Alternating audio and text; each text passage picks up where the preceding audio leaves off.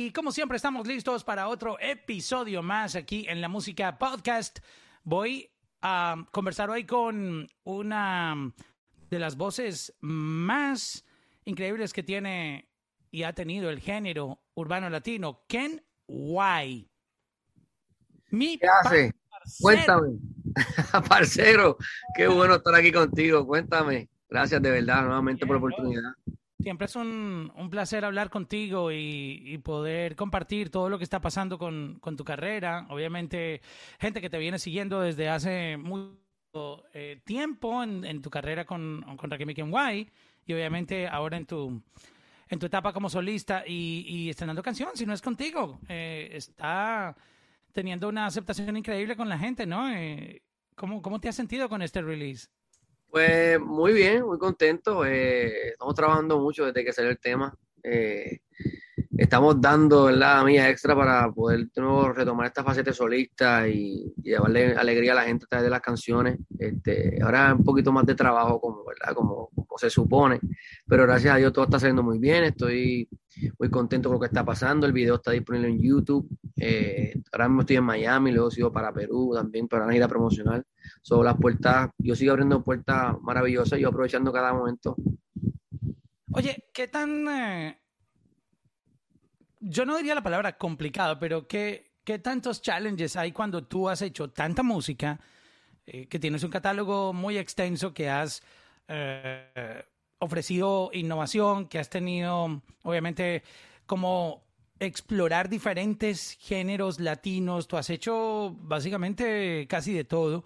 Y hoy en día, este, cuando tú te sientas en la parte creativa, porque no es lo mismo un artista que está comenzando, que está como en el proceso de encontrar su sonido, de encontrar su voz como artista, de cómo sonar, de cuáles son los ritmos donde se siente bien. Tú ya eso te lo sabes de memoria porque tú, tú tienes la experiencia que es lo más eh, valioso para un artista, que ya, ya te sientes cómodo y ya tienes una identidad. Pero hoy en día, eh, para crear sonidos como eh, creativo, yo opino que siempre están buscando innovar y tú ya has hecho tanto que mi pregunta es, ¿cómo encuentras siempre la manera de traer cosas diferentes a lo que tú ofreces en el sonido y en un mundo que está, tú sabes, hoy en día tenemos todo a, disposición, eso como que hay tanto que a veces escoger es complicado. Pues mira, yo creo que mi meta con este disco es simplemente añadirme a lo que está trend, ¿no? No solamente ya buscar cambiar eh, el sonido, buscar hacer algo bien distinto lo que está ocurriendo, porque ya eso lo hicimos en, un momento dado, ¿verdad? Que fue que traímos el romantiqueo un poquito más fuerte, entonces ese fue el impacto que nosotros creamos al traer este, esta nueva temática en género urbano. Yo creo que como mencionaste, hay tantas opciones que ya no solamente es un solo sonido, o sea, hay tantos ritmos eh, eh, pegados, tantos estilos, tantas artistas diferentes teniendo éxito en diferentes estilos musicales, que aquí simplemente lo que hay es que añadirse, ese es mi propósito, añadirme a todo lo que está pasando, eh, aportar eh, de mi talento y de mi creatividad a lo que está pasando en estos momentos, que está pasando muchísimo, desde, desde tiraera, desde rap, desde trap, drill, reggaetón, reggaetón romántico, tropical, Ahora es un poquito más extenso, entonces lo que yo, mi propósito es ese, sino añadirme a esa ola de nuevos ritmos, de nuevo, de nuevos sonidos y aportar, dar lo que dar de lo que tengo para seguir eh, creando la nuevas opciones dentro del género urbano. Sí, y, es interesante todo eso que estás diciendo porque mm, eh, tu, tu aporte y mencionaste el romantiqueo. quería hablar contigo sobre eso casi no se está usando la palabra y es una de mis favoritas. Yo creo que de los términos más... Romantiqueo. Han podido sacar. Porque ahora, digamos que casi todas las canciones tienen mucho que ver con el romantiqueo. Tú sabes que siempre se está hablando del amor. Eh, ustedes escribieron la historia, eh, fueron parte de esos artistas que escribieron la historia de traer ese sonido romántico eh, que conectaba con, con, otras audiencias mucho más comercial a otro nivel, porque tú sabes que cuando se hacía el reggaetón que llaman de la mata de la calle, obviamente no. Claro, los prejuicios, los prejuicios que existían para aquel tiempo, claro. Sí, que era más fácil convencer a la gente con una letra más suave, con un mensaje más romántico, para aquel entonces pues era más fácil llegarle a, a un tipo de público que no aceptaba, porque el reggaetón siempre ha tenido su, su, público, pero a lo que no, para atraer a esa gente a escuchar lo otro, pues había que tirarle como, ¿cómo se llama eso? Un señuelo, tirarle una cascarita para que exploraran y decirle, mira, reggaetón también tiene esta opción, ven, consúmela y de ahí conoces todo lo demás, y yo creo que eso es lo que ha pasado, que, que de una manera nos hemos reinventado para lograr eh, no solamente quedarnos con el público que ha estado ahí desde el comienzo de género, sino convencer a esos que no, que tenían alguna una objeción con, con, con, la música, ya sea por la letra, quizá por el ritmo, porque muchos decían que esto no era arte, que eso no era música, que eso era un ruido. Entonces estamos en el 2021 y vemos todo lo que ha pasado, de todo lo que ha crecido esta música. Entonces, pues, se hizo un buen trabajo, pero entiendo, yo, prefiero llamarle romantiqueo todavía y me gusta todo lo que están haciendo, Manuel Turizo, Sebastián Yatra, Sech, entre otros grandes artistas haciendo romantiqueo y me siento muy parte de ello.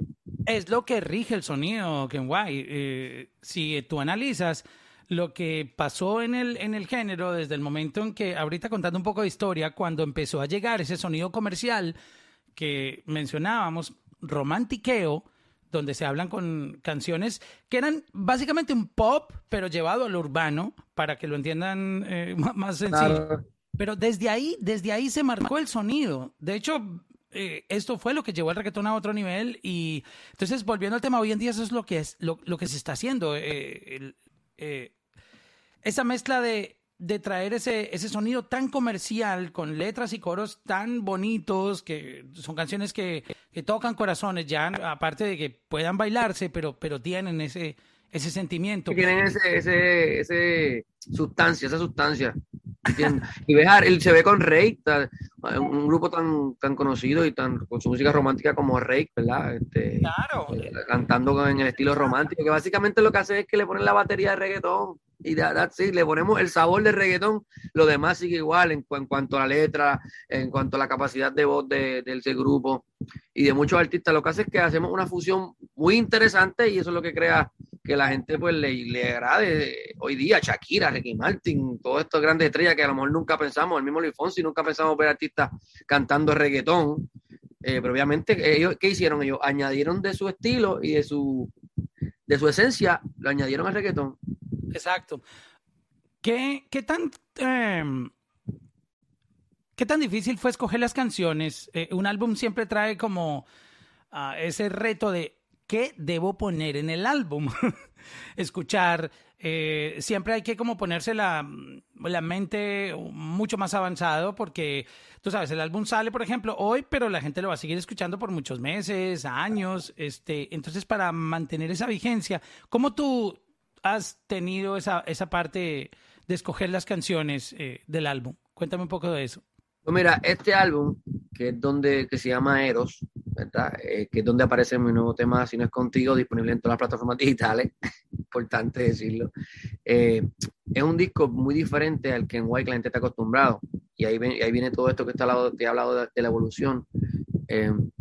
Vengo con un sonido un poco más bailable, ¿verdad? Un estilo más para la discoteca, un poquito más para, para lo que a la gente le gusta, el, sandungueo, como dicen, pero sin perder la esencia de la, de la voz, las melodías, todas esas cosas que me he identificado, pero sí con temitas un poquito más subidos de tono, no, romántico, un poquito más picante, no, los temas que a la gente le gusta en la actualidad, y por supuesto el reggaetón fuerte que le gusta a las personas. Bueno, tengo Arcángel en el disco, con una canción que se llama de casualidad, que es un reggaetón bien chévere, bien heavy para discoteca. Tengo a Nio García, en este caso lo que hice fue que me añadí el estilo Nio García, no, no hice algo mío, sino que me, me, puse un reto en crear una canción que, que, fuera más del estilo de él, entonces para yo entonces desarrollarme dentro de, de, ese estilo y quedó espectacular, es una de mis favoritas del disco, así como la de Zion Lennox, me parece que con Zion Lennox tengo un poquito más de química, porque pues, somos muy similares en cuestión de los estilos, los coros, eh, nos parecemos bastante en ese aspecto y ha sido espectacular. Hicimos un dancehall que es discoteca brutal, Zion Lennox y un artista que se llama Peruzzi también. So, tengo todas esas fusiones dentro del disco que la gente no se esperaba, pero las van a disfrutar un montón porque es un reto que me propuse y lo, todavía no he terminado, tengo, me faltan algunos temas, pero obviamente también va a haber su romantiqueo, su cosita piano, cosas que los fanáticos también de la vieja escuela pues, piden y, y siempre esperan. Y, y lo más increíble eh, que dices tú es conectarse con, con artistas que no has colaborado, pero esa experiencia tuya te da para lograr digamos, entenderse profesionalmente y adaptarte. Porque y, aprender, que es lo más importante. Exacto, porque es que, digamos que siempre uno escucha, ah, como tú tienes la experiencia y tú tienes ya toda la trayectoria, tú ya te la sabes todas. No, eh, siempre estamos aprendiendo y creo que esta nueva generación de artistas traen también lo suyo, así como cuando ustedes salieron, trajeron lo, de ustedes. y creo que ese respeto y esa Mm, colaboración donde tú estás aprendiendo y la otra persona de ti es súper importante porque siempre aprendemos algo nuevo de... Todos días.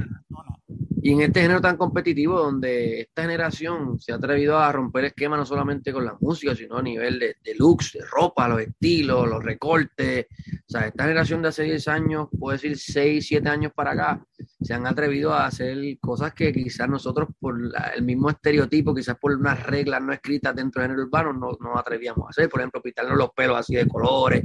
O sea, ya cada cual con su gusto, pero me entiendo que ahora es más tendencia a hacerlo.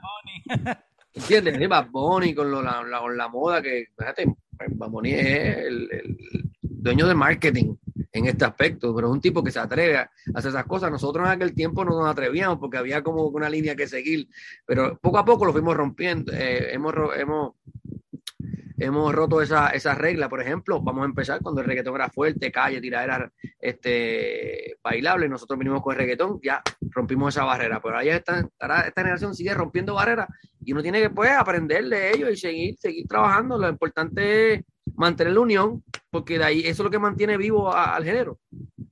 Exacto. Las letras obviamente han cambiado un poco. Tú estás mencionando que quieres tocar unos temas y otras situaciones un poco un poquito más subiditas de tono, aunque sabemos que tú no no no no pasas la raya. Eh, obviamente los tiempos cambian, la manera de hablar va cambiando, no es el mismo lenguaje el de hace 30 años que el de hace 15, que el de hoy, eh, aunque todo viene siendo igual, pero cada generación tiene su manera de hablar, tiene su manera de expresarse y, y es, y es normal.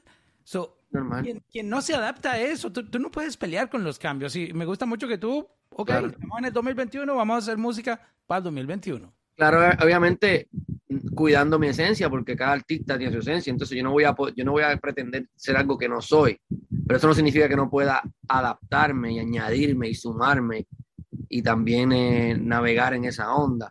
Pero obviamente todo artista tiene su, su esencia. Yo mantengo mi esencia con mucho cuidado de no perder lo que, ¿verdad? lo que me gusta, pero sin negarme a nuevos retos. Yo creo que eso es muy importante, lo han hecho todos los artistas, todos los artistas de mi generación, los que han estado antes de mí, que todavía siguen vigentes, han tenido que asumir ese papel de tengo que correr por la vía del tren, porque si me salgo, me salí, no llego a ningún lado. Y lamentablemente, el público nuevo que sigue reggaetón está, con lo que está aprendiendo, lo que aprendió es de esta generación, porque yo cuando nosotros estábamos éramos mucho más pequeños. hay, que, hay que complacer a los fanáticos, que es lo más importante, y aprender de todo lo que están haciendo la nueva generación. Obviamente, con nuestra experiencia, eh, y si lo aplicamos bien, vamos a estar vamos a estar súper bien. Sí, y es interesante porque las cosas han cambiado. No podemos compararnos nosotros, los que estábamos presentes en el 2004, 2005, 2007, que el reggaetón tenía eh, un público distinto al de ahora. O sea, eran otras épocas. Ni siquiera teníamos Instagram, no existía Facebook. Bueno, Facebook llegó como en el 2007, algo así. 2007, sí, ah, Pero, pero no, no teníamos este tipo de, de vida. no, no teníamos esa, capacidad que tienen las redes sociales ahora mismo. No teníamos esa posibilidad. Las cosas eran, todo el mundo siempre ha sido igual, pero las generaciones tienen unas tecnologías diferentes a otras, unos comportamientos distintos y obviamente no se puede pretender, porque yo creo que ahí es donde, donde muchos... hay tanta censura, no hay forma que te censuren. No hay manera. Exacto. Y mira que este es un punto clave porque yo siento que ahí es donde muchos géneros empiezan a perder la la, el engagement con las nuevas generaciones, cuando se aferran al pasado. Claro. Cuando crees que tiene, cuando tú estás parado en el 2021, pero tu cabeza creativamente está en 1999 claro. o en 2002 y 2004. Lastimosamente, la gente que en el 2004 estaba consumiendo la música y era otra gente, es otra mentalidad hoy en día ya son abuelos o son papás, ya tienen... Pero bueno, son papás, abuelos los canos. No, no, no, Todavía no. ¿Alguien, con cuarenta y pico que le gustaba el reggaetón en el 2004, 2005. Ah, posiblemente tenga nietos. Posiblemente tenga nietos hoy en día. Posiblemente. Ese, era mi punto. entonces. Pero te entiendo. El punto mío es que el reggaetón o el sonido urbano latino, todo lo, lo latino que se está haciendo hoy en día, urbano, es, se transforma. Por eso, y, no es lo mismo. el, punto que yo quiero tocar es que si todos los géneros se comportaran igual que se comporta el urbano latino, tendríamos al cero Tendría muchos géneros que, que, bueno, por no mencionar ninguno, pues no quiero ser injusto porque son muchos los que han sufrido muchos cambios. Pero, pero, pierden el engagement. No, no, no han crecido, se han estancado. Exacto. Y es por no, por no adaptarse y por no, por no respaldar los nuevos talentos por no impulsar su género, porque algo que se caracteriza, se, caracteriza perdón, de este género es que nosotros respaldamos nuevos talentos. O sea, cuando sale un artista nuevo y está, está brillando, los artistas no le cierran las puertas, al contrario, se benefician de ambos lados. Viene un veterano, le da la mano, entonces el nuevo ya tiene una colaboración con un veterano, pero el veterano también se beneficia del chamaquito nuevo que está subiendo. O sea, eh, aquí todos nos necesitamos. y por eso es que el género de reggaetón está así y seguirá, porque eso ya es una, ya es un código de trabajo. Cultura. Pero mira cómo, mira cómo, mira, hemos, el género descubrió cómo pautarse, cómo mercadearse con una con simplemente mencionar el nombre de los productores de la canción al final y el nombre del artista. Rakimi Kenway. Eso es una manera de mercadearnos que lo hacíamos genuinamente, ni pensábamos en, mercadeo ni nada de eso. Era que y al final los magníficos, Pina Record o, Sony Music o Warner PM Latino, o sea, esas cosas Sony no las hacía antes con los salseros, el salsero no decía antes, Gilberto Santa Rosa, eh, producto, no hacían eso. Entonces, nosotros descubrimos eso y ellos dijeron, contra esta gente se mercadean súper bien. O sea, y de una manera este, orgánica, porque este género nació de las calles, de la historia de los barrios, de, la historia que la gente veía en, la, en, su comunidad, de, de, una manera de expresar su, su, molestia con el gobierno, de contar, de narrar historias que pasan en, las calles, viene de ahí. De verdad que ha sido muy interesante conversar contigo. Siempre, siempre se aprende algo con, contigo, Kenway. Y Igualmente. Por todo esto que estás haciendo, este, nos vemos la hora de, tener ese álbum um, para escucharlo de arriba abajo, de abajo arriba. y siempre sorprendes, obviamente llegas con innovación y felicidades por, por todo el aporte que, que le haces a, a, la música. No, gracias, gracias a ti por siempre estar ahí presente. Son muchos años ya y siempre es un, un grato momento conversar contigo. Te sabe que es mucho cariño de este lado de acá y siempre va a ser así.